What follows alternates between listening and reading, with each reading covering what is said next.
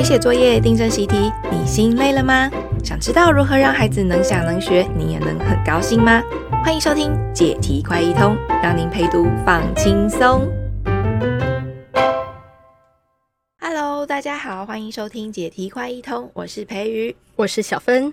嘿小芬，嗯，听说啊，你一天到晚啊，在网络上啊，搜寻这个大家想要解的题目，对对，有空就看看啦，看大家烦恼什么。嗯，对。但是啊，你好像从这个家长来问的问题，然后还有网友的回应当中，也看出了一些端倪，就是在陪解题上面，大家可能会有的迷思，对不对？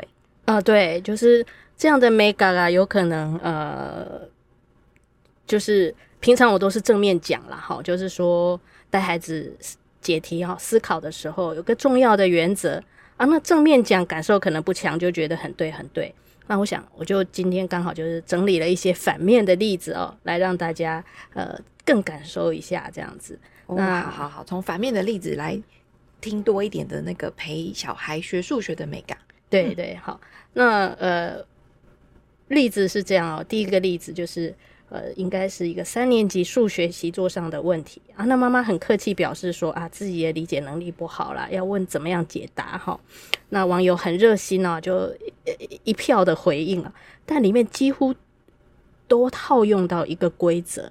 好，那这就是我说的反例哦，就是网友的解法教那个妈妈的方法，其实是教小孩思考解题的错误示范。套规则反而是解题的错误示范。嗯，那诶，题目是怎么样呢？嗯，对，好，那题目是这样哦。呃，他是说把一袋鸡蛋糕平分给三个人，要尽量分完。好，最后会剩，最后可能剩下几个鸡蛋糕？题目就这样而已。平分给三个人，要尽量分完。好，要问最后会剩下几个？那。哦而且我看到旁边还有提提示，对不对？哎，对对，他他有给一些选项啊，零、一、二、三、四、五、六，然后说答案不止一个哦，哈，只要有可能的都要圈起来。嗯，好，那网友的回应是什么呢？就说，嗯，这一题在考余数的概念，余数要比除数小，那因为除数是三人呐，好是三，所以找比三的小的数字就好了，好，所以只能圈零、一、二，这就是网友。呃，几乎是清一色的回应是这样子。哦，嗯，对，因为网友可能跟我年纪也差不多，我们小时候也都有念过这句话，对，余数要比除数小。对，那这样子教小孩是有可能还是会听不懂，我猜。嗯嗯，可是反正就有个规则嘛。对，那为什么要说这样子是错误的示范呢？嗯，对，就是最后我们之所以会判断会剩下零一二个，而不会是三四五六。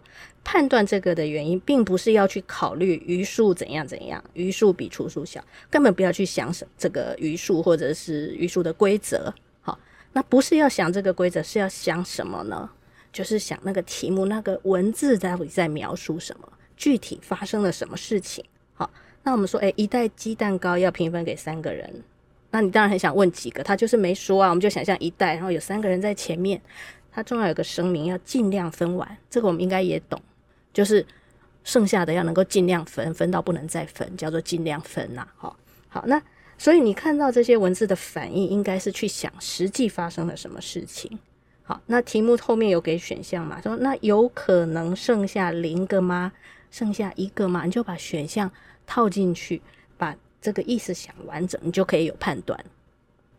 比如说，培育我，假如我们小孩在旁边，我们就问说：“诶，这样子鸡蛋糕平分下去之后，有没有可能剩下零个呀？也就是刚好没剩啊？”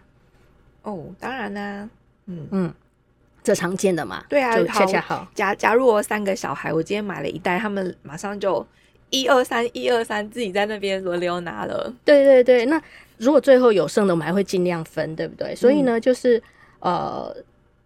小孩可能因为三年级，他可能会说，如果是三个、六个、九个，就会刚刚好了。他甚至还可以这样举例，这就表示说，我们只要带他看懂题目的意思，而且看懂方法是去理解这个文字代表它发生了什么事情，那答案其实就会呃呼之欲出了。好，所以这时候一袋鸡蛋糕有几个，其实不见得是阻碍，啊，比较是他这整个题目串起来，小孩有没有，或者是那个妈妈有没有去想题目。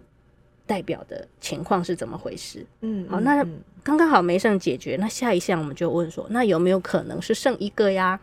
哦，当然有可能啊，因为剩一个三个人摆不平啊，所以就剩在那边啊。哦，对，会剩一个。不过如果这时候小孩我在猜啊，还会说哦，那鸡蛋糕太香，我们一定是把它掰成三份，我们一人一口把它吃掉吧。好，所以这个题目你就会发现说，它这个剩它有意味着说，那一个一个是不能破坏、不能再分的。所以以这题来讲，算是题目没讲清楚啊、呃，因为回到。除法就会说是那个整数啦，哎，回到除法，对，因为小孩真的去算的话，就是那个余一不晓得怎么办，嗯，哦，就会说啊，就剩一。可是如果是实际情况，像刚刚这个分鸡蛋糕，小孩搞不好只选零，后面都不选，因为他一定会把它吃光。分完啊，对，尽量分，对，那就是剩一个也会把它掰啊哈。嗯、所以呢，这出题者其实不太用心呐。就我们走这个实际思考路线，我们就会发现他的盲点，应该加以。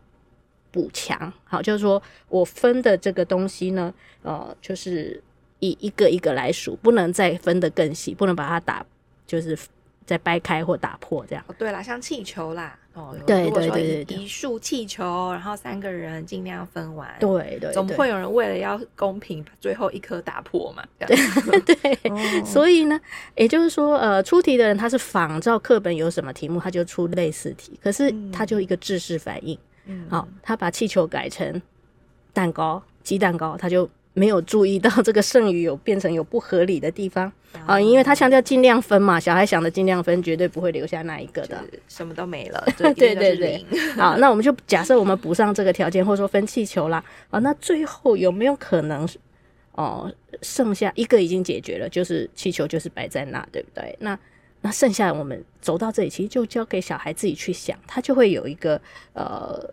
自己的推想以及结论了。比如说，我们就跳一下，有没有可能是剩三个呢？哦、小孩能不能自己考虑？当然不行啊，剩三个刚好一人一个啊，就分完啦。你只要在实际情境中，你就会觉得这是不合理的哈。啊、因为题目有这样的一个前提要求，说要尽量去分啊。嗯，好，那当然少了这句话，你可能剩三个、剩四个都可以，你就高兴就好，因为大家已经不想再分了，觉得。这剩下的这一些要留着，好，不管干嘛，所以这这句话相对就是重要的，对不对？嗯、好，那把它放在实际在分的情况里面，小孩解这一题绝对是没有问题。但反过来，我们来看我刚刚前面说，为什么网友一面倒清一色都说这个是呃余数要比除数小啦，就直接就提出一个规则，好，然后用这个规则来看这个题目的答案。好，所以我我的。评论是这样，就大家都习惯快速去解一个题目，尤其是网友，他知道这个背后有一个牵涉一个道理，他就把那个结果当做是要这个解题的方法。其实这不是很恰当啊，因为我们应该让孩子有一个以道理为重的思考期、思考习惯。就我看到这个题目，它的道理就是，哎，文字代表什么意思？然后照这个意思，呃，合理的想法是什么？我应该直接去想那个问题，去想那个事情的道理，而不是要去想说，哦，那这题是跟刚刚教过的什么规则有关系？绝对不是这样子。好，那所以，呃，网友如果重视道理，就不应该这样子去回应那个妈妈。哦，对啦，因为听到余数比除数小这个规则，嗯，就想说啊，这到底是从哪里跑出来的？对，如果一定要讲这个规则的话，那我们就说，其实完整的思路是这样：是先有那个分鸡蛋糕或分气球的问题，然后因为限制了要尽量分完，我们就发现说剩余的答案不会太多种，因为本来是分完要怎么分剩多少都随便，可是你一旦加上尽量分完，哎，就会有一些。呃，就是只能剩，比如说分三人就剩零一二，好，所以呢，这个是一个从具体情况出发，这是第一步。那第二步再去定义说，除法就是要研究这种尽量分完的情况，而余数就是那个分完之后还有剩，不能再继续分的那个数。好，所以有一个尽量分完的原则，才有余数这个定义。好，那因此也就自然有了余数的规则嘛。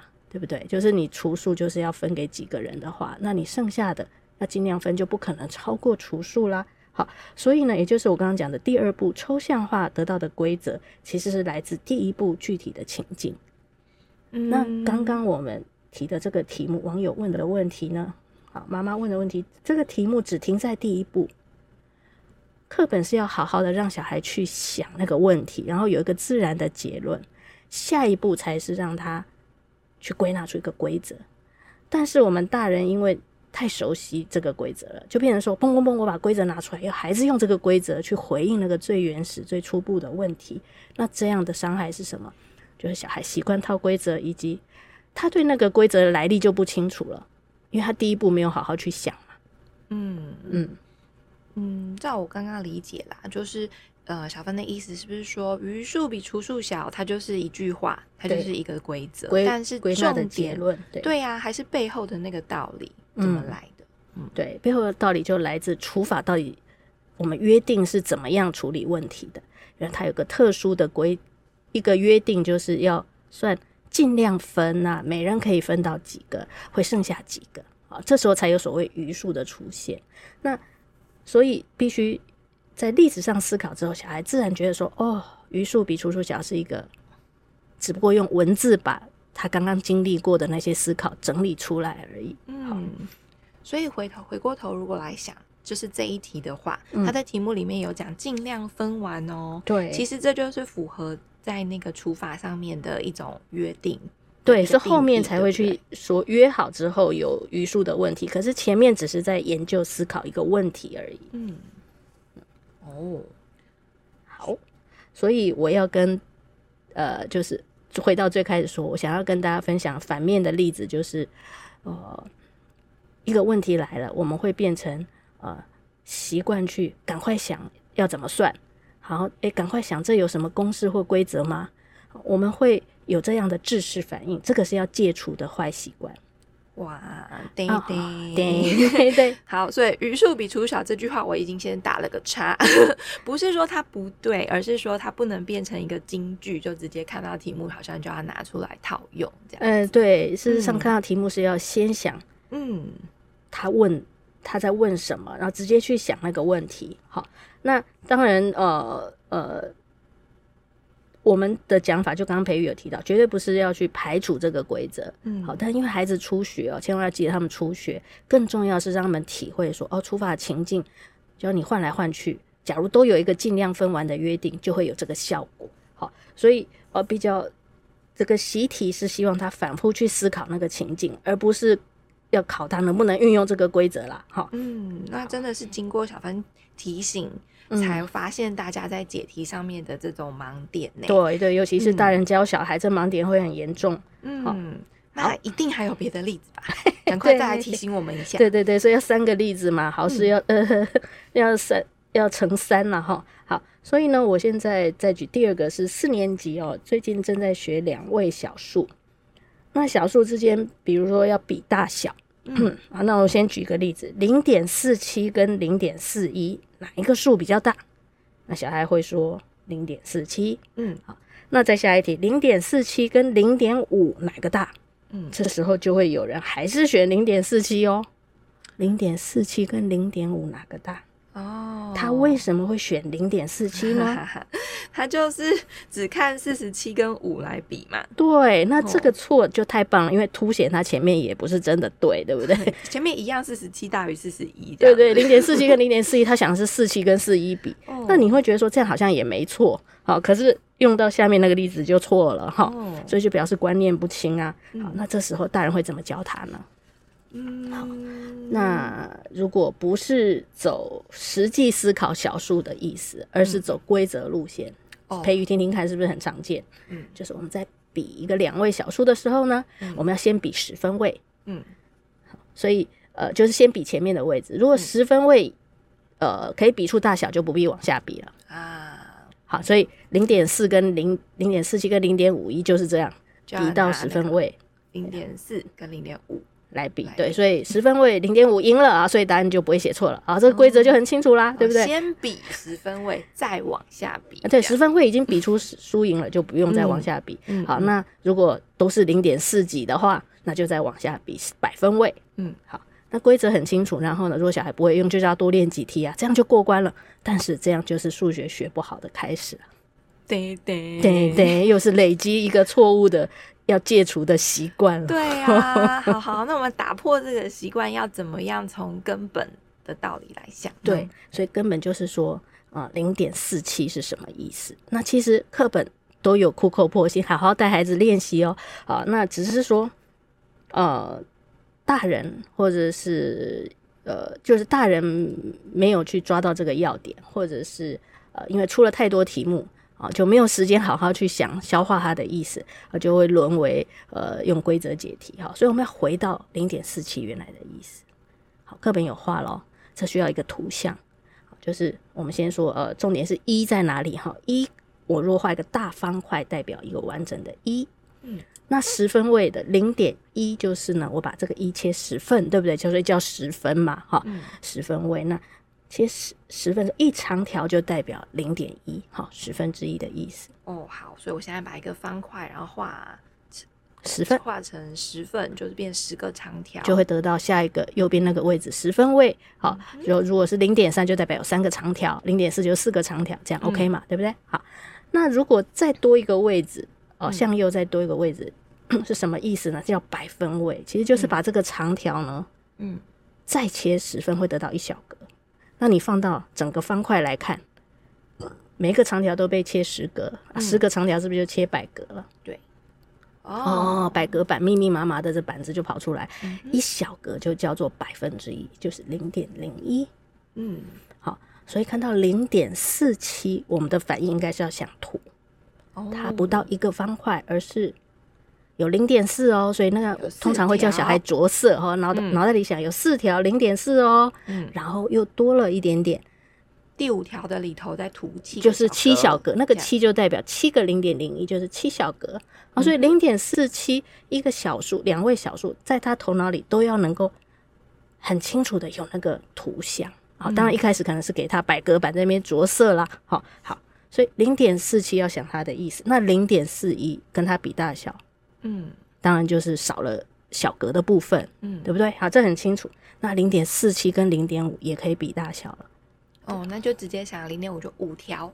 对，那那个零点四七是第第五条都没有画满嘛？对对对对对，所以当然就是说十分位百分位的观念配合这个图哦，这样两位小数的意思就会很清楚。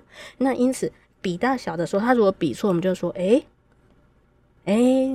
这真的很容易弄错。我们先想想图的意思。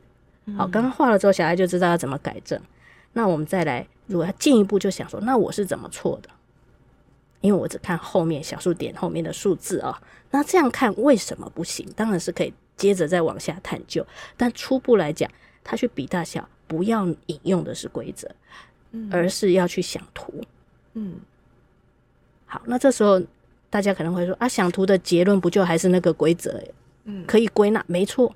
问题就是这样，要有这些这些经验之后，再归纳到那个规则，那个规则就属于你自己的。你进可攻，退可守。你你你想要用这个规则，用这个规则，但你已经很习惯那个实际的东西，你有时候根本就没有去想那个规则，就实际的东西，你一想，很自然联想之后，你就有答案了。嗯，好像我就是，诶，零点四七跟零点五，我根本没有去想那个规则，就是因为零点四多嘛，我就知道要心里，假如说想白。百格板就是长条，对不对？好，零点五就是长条。那或者是我想那个另外一种图像，就是想格子尺。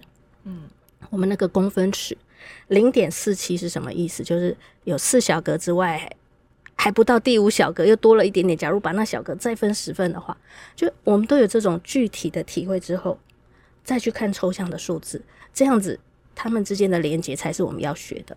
嗯嗯。所以到这里呢，我决定呢自己磕一个金句，刻一个金句。对，规则是要小孩自己归纳出来的，这样可以吗？对对对对对，规则不要太早冒出来，不然这个规则就会赶走想法。嗯，好，那就是学数学不好、学不好的开始了。嗯，好啊，太可怕了！以上引为警惕，这样子警惕，尤其在我们这环境很危险，因为功课很多哈，所以我们就应该要设法。让功课不要那么多，嗯，因为功课一多，他就觉得哎，我套规则很快，对，太快。然后第二就是功课的出法，其实比较进步的老师，他可能会改成要小孩画图，多画一些画图的练习。哦，对，那这样子他每次要比大小，他就请小孩画图。对，好，那他那小孩就知道分数，呃，这个小两位小数的具体的意义。对，因为前面听起来连课本上都已经很进步了，也都是用图示了嘛。对，对，所以如果让小孩也可以练习用图示来比大小。对，就会更有印象。对，这很重要哈，所以让我们戒除陪小孩子解题的坏习惯。嗯嗯，好，那个规则一下子砰就拿出来，那培瑜说的更好。好，刚刚小芬说还有一个，因为要凑三个例子。对对对。然后我们刚刚有三年级、四年级，现在来一个二年级的例子。好、嗯，那二年级最近在背乘法了嘛？好，那会有这样的问题哦。好，比如说七的八倍比七的六倍多几个七？好，空格，好，多几个七，也就是多了几？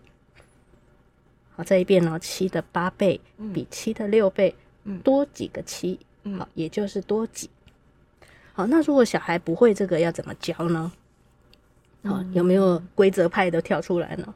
哦，八倍减六倍等于两倍。对对对，就是你会觉得很快，就是说你这种问题啊，你就只是要去比几倍，因为它都是在说七的几倍，所以你就给小孩这个规则哦，那空格就要填二。对，还要找关键字哦，就是那个倍。哦，对对对对对对对。那有时候可能会注意到说，哦，有小孩的算法是七的八倍，七八五十六。呃，跟七六四十二，七的六倍比一比哦，他还会算出相差十四，然后再去回答说相差两个七，乘出来相减成实际的答案之后，再把它变成两个七，呃，对不对？如果他乘法背很熟的话，他就哎七的八倍，我的 show time 来了，七八五十六减七六四十二这样。好，那所以呢？呃，这时候如果走整理规则路线，就说再来一条规则，这一题不要算答案。规则是不要先算答案，不要算单，然后你直接看倍数就好了。嗯，哦，规则派是不是很兴盛的感觉？就是这样，当然也没错。嗯，那所以我好，那我就反过来问啊，嗯，这样子有什么不对吗？对，这样的不对就是说，呃，到底为什么是倍数相减？那其实回到。就你，你一个题目就要给一个规则，那这规则哪里来？都是要等你老师整理给我。那我自己怎么样可以有这个规则？所以刚刚讲归纳，发现这个规则是小孩的工作，不要老是整理好，那这样就会落入传统学习的窠臼，可能在应付考试好像有那么一点点考好处，因为可能考试还是传统模式，学校的小考，嗯、但是小孩的脑筋绝对会像我们大家都知道，数学就越学越越不开窍，越痛苦了哈。嗯、好。那我们现在回到说，所以不能随便给规则。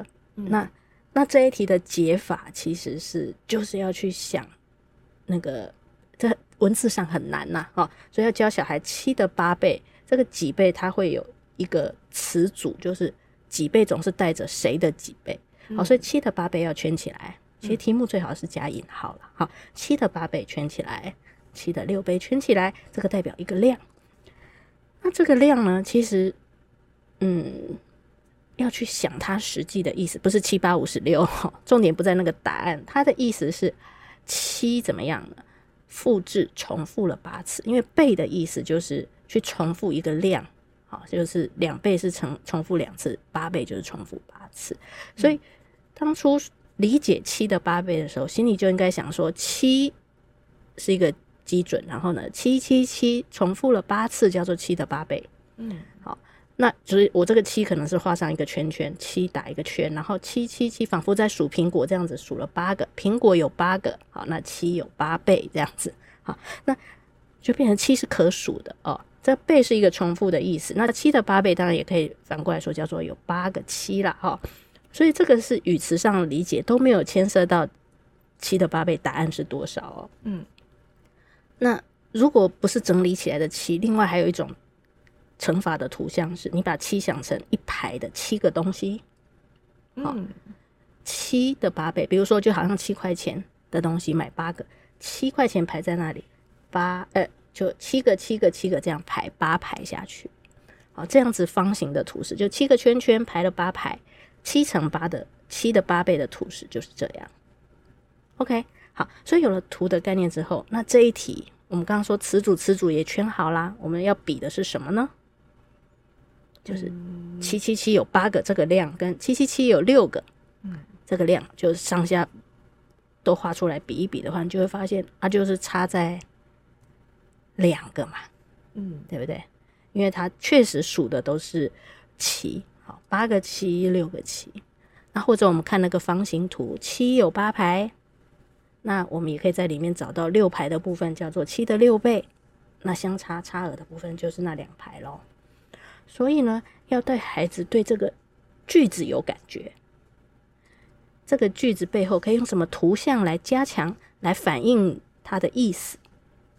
那这两个就是从文字跟图像都弄清楚之后，根本就没有规则出场的余地了，对不对？不需要去整理什么规则，懂得意思就会就可以呃回答出答案。这也是这一题出来的本意。好，就是在学呃七八五十六七六四十二把它背下来之前要懂的东西。你如果去翻课本，课本的编写前后顺序就是这样。好，在背乘法表之前，要先懂这些。嗯，就是乘法它原本的图像上面会长什么样子？那对，具体代表七有八个连呃八个七连加跟七个六个七连加之间的比较这样子。嗯，嗯好，所以今天小芬在破除这个三道呃规则的时候啊，其实好像帮我们复习了三个数学上面的三个概念。啊，对，嗯、第一个是它的根本来想。除法的概念，它背后有个约定，嗯、要尽量分啊、嗯。然后再来第二个是比较小数小数的概念，是你要把零点一这个单位再更细分的时候啊，因为是经纬，我们就产生了哎这个百分位的概念，当然要连接着图像。嗯，对。第三个是呃乘法的关于这个几倍的说法，好，那要让孩子好好的掌握，而不是只会算答案而已。嗯嗯嗯。嗯哇，我觉得今天这题很有收获哦。那也就是请大家家长很认真在陪的时候，也许呃心里想着不要这么快速的方式，就是再回头一起看看课本上它的整个教学的脉络。对，嗯，也许就可以呃不要这么直接的套用规则。对，规则忍住不说都没有关系的。嗯啊，因为第一个学校老师会说，然后再来你就是看那个题目的类型。他根本就没有提到有那个规则出场的余地的时候，其实就是要你直接去体会那件事本身，好，就不要把规则拿出来用。所以不用担心没有教小孩规则，首先学校老师会教，该出场的时候会出场，那反而不要我们呃呃把小孩带上套用规则的路。嗯，那就邀请大家回家跟小孩一起想想那个规则背后的道理，然后试着让孩子自己说出来那个道理。对，嗯。好，谢谢大家，下次再见，拜拜。